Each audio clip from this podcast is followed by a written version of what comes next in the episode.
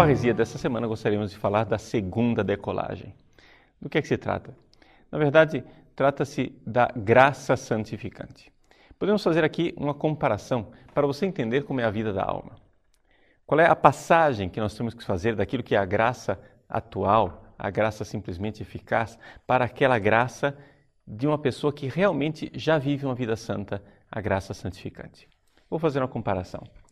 Há uns tempos atrás havia um avião supersônico que fazia é, carreira comercial.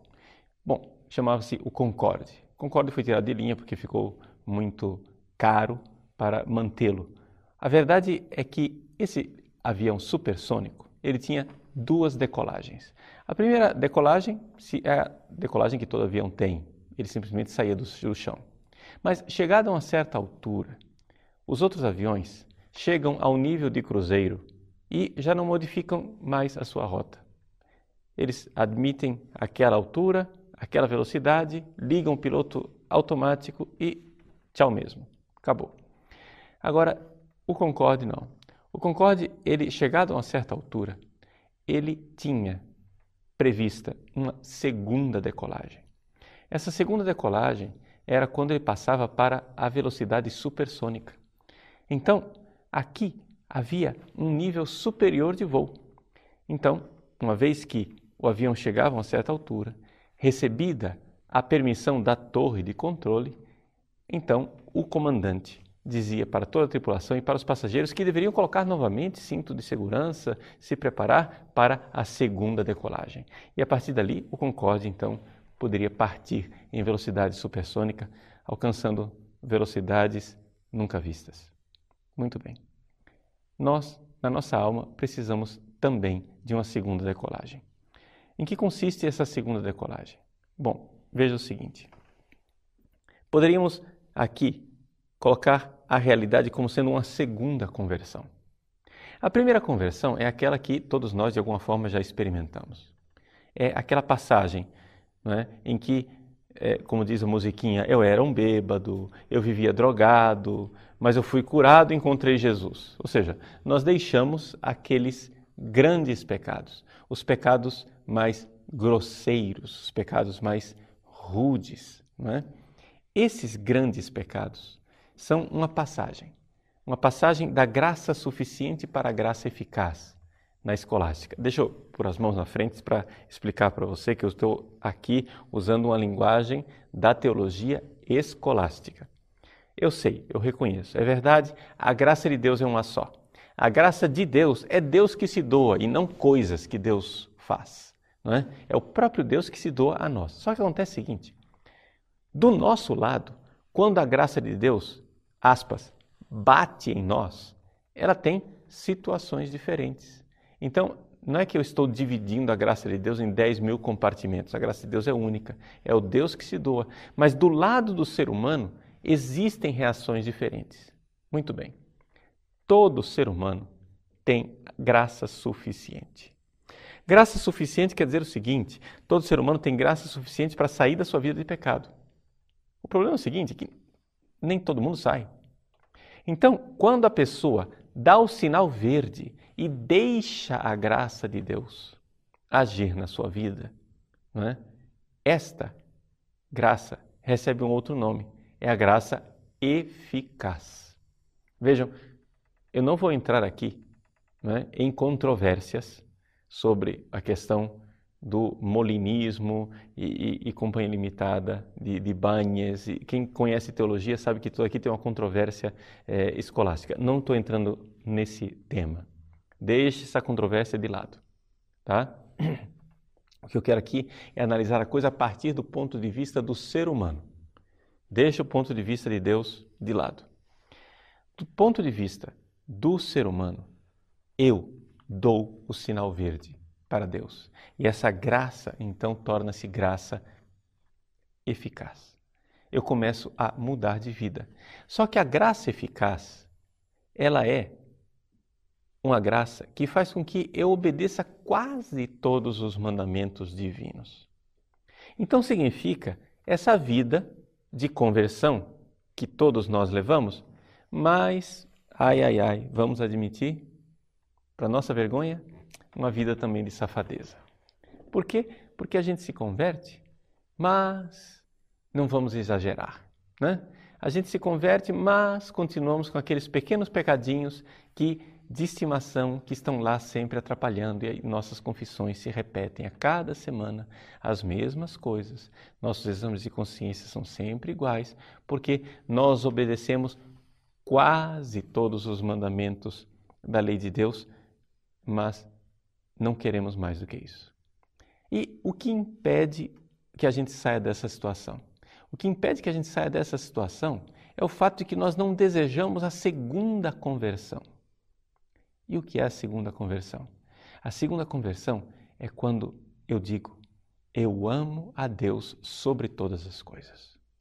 Quando estou disposto a amar a Deus realmente com todo o meu coração, com toda a minha alma, com todo o meu entendimento.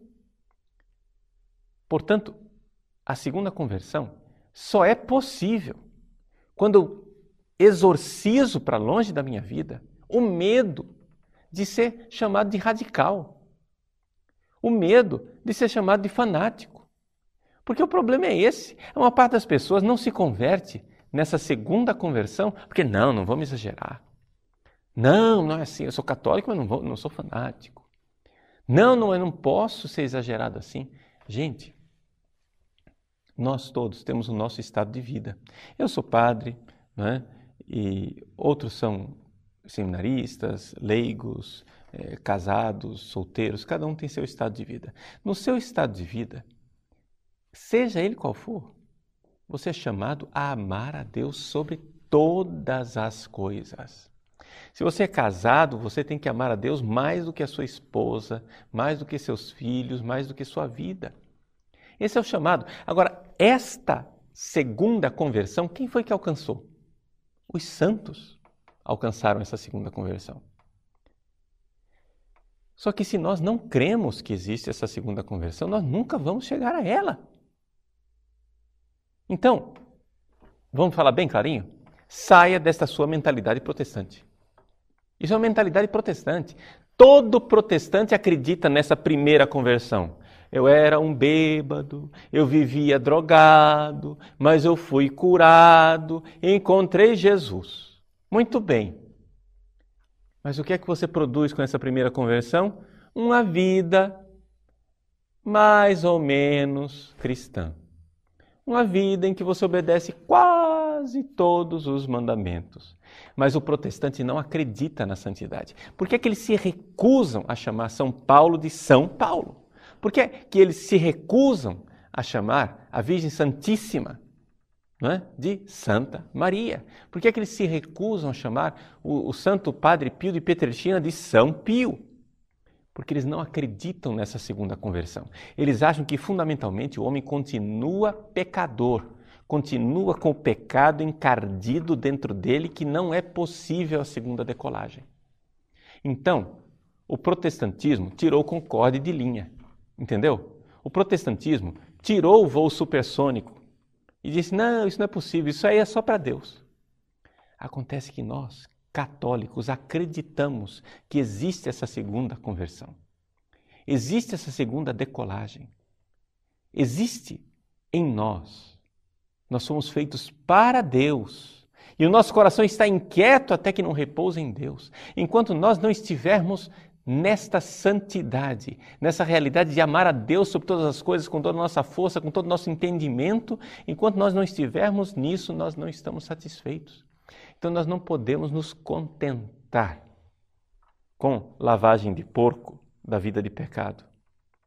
Mas também não podemos nos contentar, nós que agora já estamos na casa do Pai, né, com é, túnica nova, anel no dedo, sandália aos pés, não podemos nos contentar com de vez em quando sentir saudade do chiqueiro. Entende? Aqui que está. Porque se nós não desejarmos, se nós não ansiarmos, não anelarmos por esta vida em Deus, essa vida toda voltada para Deus, em que nós temos um amor total para Deus, se nós não tivermos esse desejo da segunda conversão, nós estamos pondo em risco a primeira. Por quê? Porque o avião vai perdendo altura, vai perdendo altitude, vai perdendo altitude e de repente um belo dia ele quebra a cara no chão. Porque se você não quiser ser melhor, se você não quiser dar espaço para Deus na sua vida cada vez mais, você não vai conseguir. Agora, o problema é o seguinte: esta segunda conversão, ela é aquilo que nós chamamos de virtude infusa, virtude teologal da caridade. A fé, a esperança e a caridade. Mas vamos falar da caridade, que é a coisa maior que tem. Né? As outras duas vêm de acréscimo.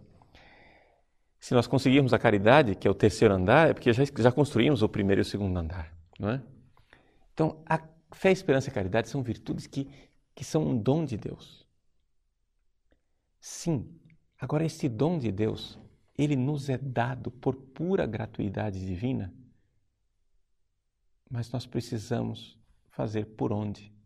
Ou seja, não quer dizer que porque é um dom de Deus nós temos que ficar de braços cruzados.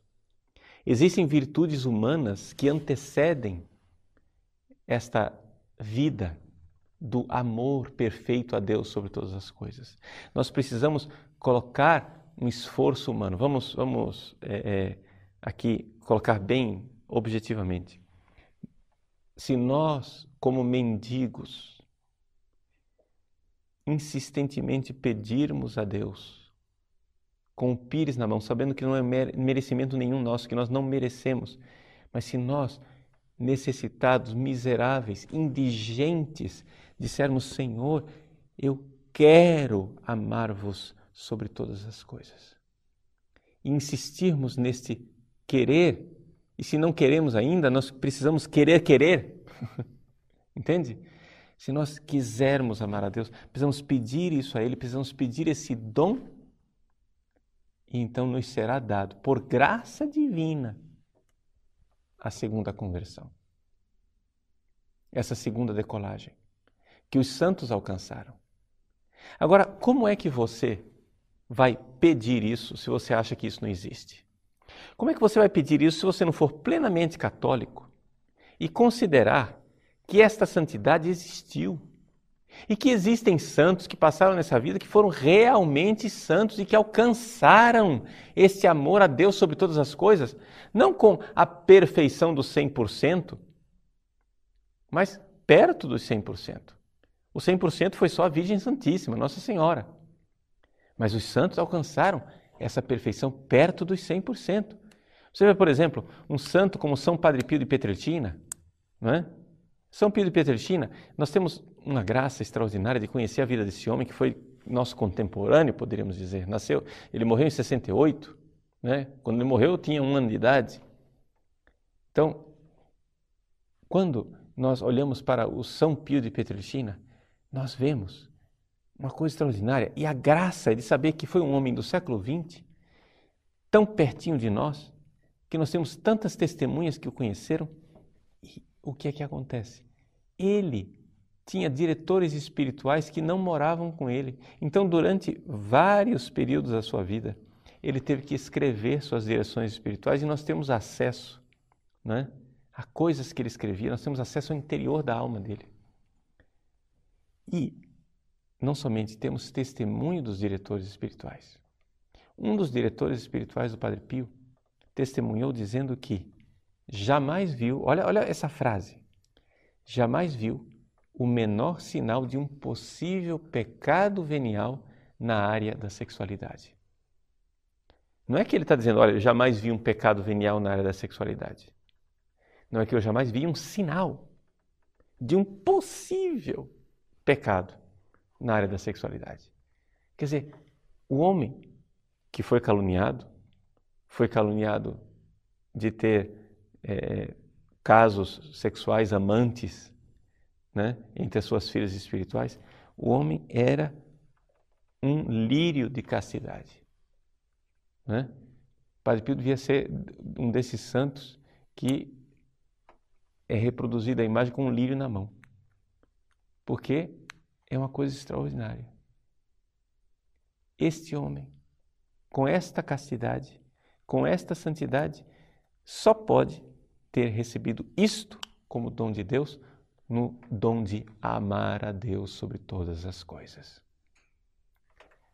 Agora, ele era homem. Quem vê a personalidade do Padre Pio vê que era um homem na sua plenitude de virilidade, né? Padre Pio não era um, um, uma florzinha frágil, né? Nada disso. Ninguém, ninguém, acho que ninguém em sã consciência duvida da masculinidade do Padre Pio, né?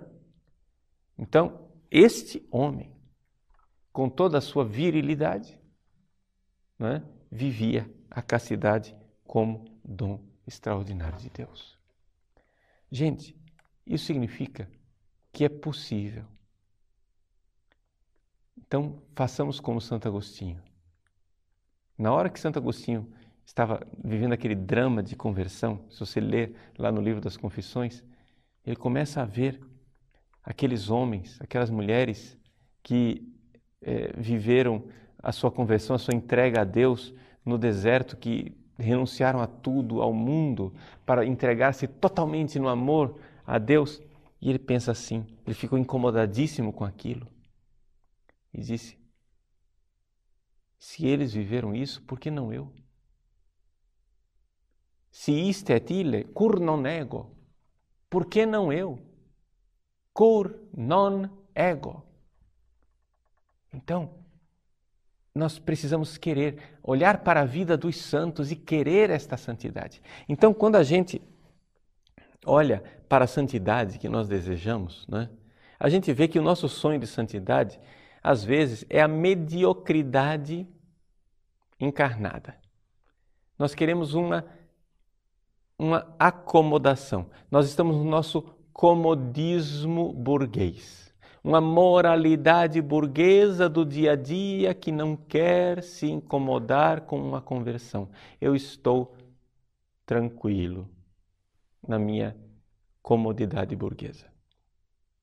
Não pode ser assim. Eu tenho que me incomodar. Eu tenho que me incomodar. Ou seja, eu tenho que desejar a segunda conversão, pelo menos. Vejam, gente, eu estou dizendo isso para vocês mas o primeiro que precisa ouvir isto sou eu. Entende? Quem vive comigo sabe muito bem que eu não tenho essa segunda conversão. Isso daqui não é modéstia, não é humildade, não é nada, é a mais pura e vergonhosa verdade. Eu amo a Deus, mas não amo a Deus sobre todas as coisas. Eu amo a Deus, mas o ofendo várias vezes por dia. Mas eu gostaria de amá-lo sobre todas as coisas. Eu olho para os santos e os, de, e os invejo. A palavra certa não é inveja. Eu tenho o santo zelo de querer ser igual a eles. Mas infelizmente esse zelo não arde sempre no meu coração. Eu precisaria ter esse zelo mais frequente.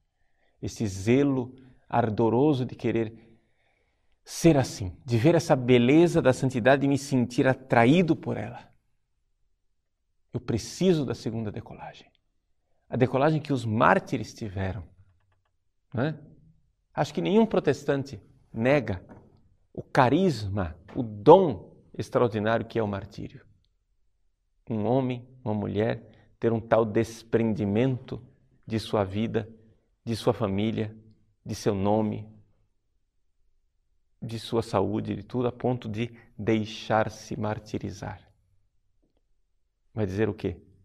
Que uma pessoa que alcançou esse martírio está no mesmo nível que eu e você, dessa safadeza, dessa sem vergonhice que a gente vive? Você vem dizer que os mártires que derramaram seu sangue por Cristo têm a mesma conversão que nós? Ah, para com essa sem vergonhice, rapaz. Para com essa mediocridade. Existem homens e mulheres que se doaram, que se entregaram, e que foram santos. Nós que estamos no tempo do Natal, precisamos entender isso. O amor se fez carne. O coração que ama a Deus sobre todas as coisas se fez carne, se fez homem, é real, é real. O coração de Cristo é o coração humano perfeito que se fez carne.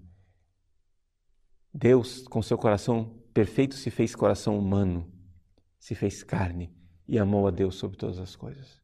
Agora, esse Cristo está vivo nos seus santos. Está vivo naqueles que se abrem para Ele e podem dizer com verdade, como São Paulo: Vivo, mas não eu. Cristo vive em mim. Os santos podem dizer isso. Vivo, não eu. Cristo vive em mim, porque o santo sabe que não é ele que ama a Deus sobre todas as coisas, é Cristo nele que ama a Deus sobre todas as coisas. O santo sabe que ele é totalmente vazio de si. O não eu é muito importante. Chega a dizer, não eu. Cristo vive em mim. Aqui está a conversão. Aqui está a segunda decolagem. Aqui está esta santidade, essa santificação que todos nós gostaríamos de alcançar. Mas para alcançá-la, precisamos desejá-la, precisamos querer, precisamos pedir, precisamos suplicar. Então, das alturas orvalhem o céu. Que chova esta justiça, essa justificação do coração que ama a Deus sobre todas as coisas. Que venha na nossa vida essa graça. Que nós saiamos da mediocridade de uma graça que é simplesmente atual para uma graça, como dizem os escolásticos, que é uma graça habitual, o estado de justificação e de santidade. Entende? Onde não simplesmente nós temos atos de virtude, mas nós temos a virtude. Entende? Onde uma virtude que perfecciona a nossa natureza, uma virtude que nos eleva acima daquilo que nós poderíamos ser como animais e que nos faz participar já aqui na terra de um pouco, um pouco daquele paraíso, um pouco daquele céu que é saber que eu já posso amar aqui a Deus sobre todas as coisas. Quando eu falo paraíso, eu não queria ser romântico e não queria ser utopista. Eu queria que vocês entendessem, quando eu falo paraíso, eu falo aquilo que o Padre Pio viveu. Entende? Se você for olhar a vida dele, humanamente falando, ele viveu um inferno. Entende? Nenhum marxista iria pregar a utopia de ter uma vida como o Padre Pio. Ninguém gostaria de vivê-la. No entanto, assim é o cristianismo. Por fora, é uma chama ardente que queima e parece destruir tudo, mas por dentro tem uma unção que só quem está vivendo é que conhece. O Padre Pio viveu o amor de Deus sobre todas as coisas e isso já era uma bem-aventurança. No meio dos tormentos, mas já era aqui uma bem-aventurança. Já era aqui neste mundo uma participação antecipada daquilo que seria a sua bem-aventurança no céu. Por quê? Porque bem-aventurados, bem-aventurados, os pobres em espírito, ou seja, os vazios de si, porque deles é o reino dos céus, ou seja, Cristo vive neles. Já aqui, já agora. Meu irmão, minha irmã, vamos decolar. Vamos decolar. Vamos pedir a Deus essa graça. Suplique, peça. Vamos juntos pedir a Deus esta segunda conversão e não nos deixemos seduzir pela mediocridade de uma santidadezinha burguesa. Não nos deixemos desanimar e esmorecer pelas acusações de fanatismo e de radicalidade. Por que é que só o mal tem direito de ser radical?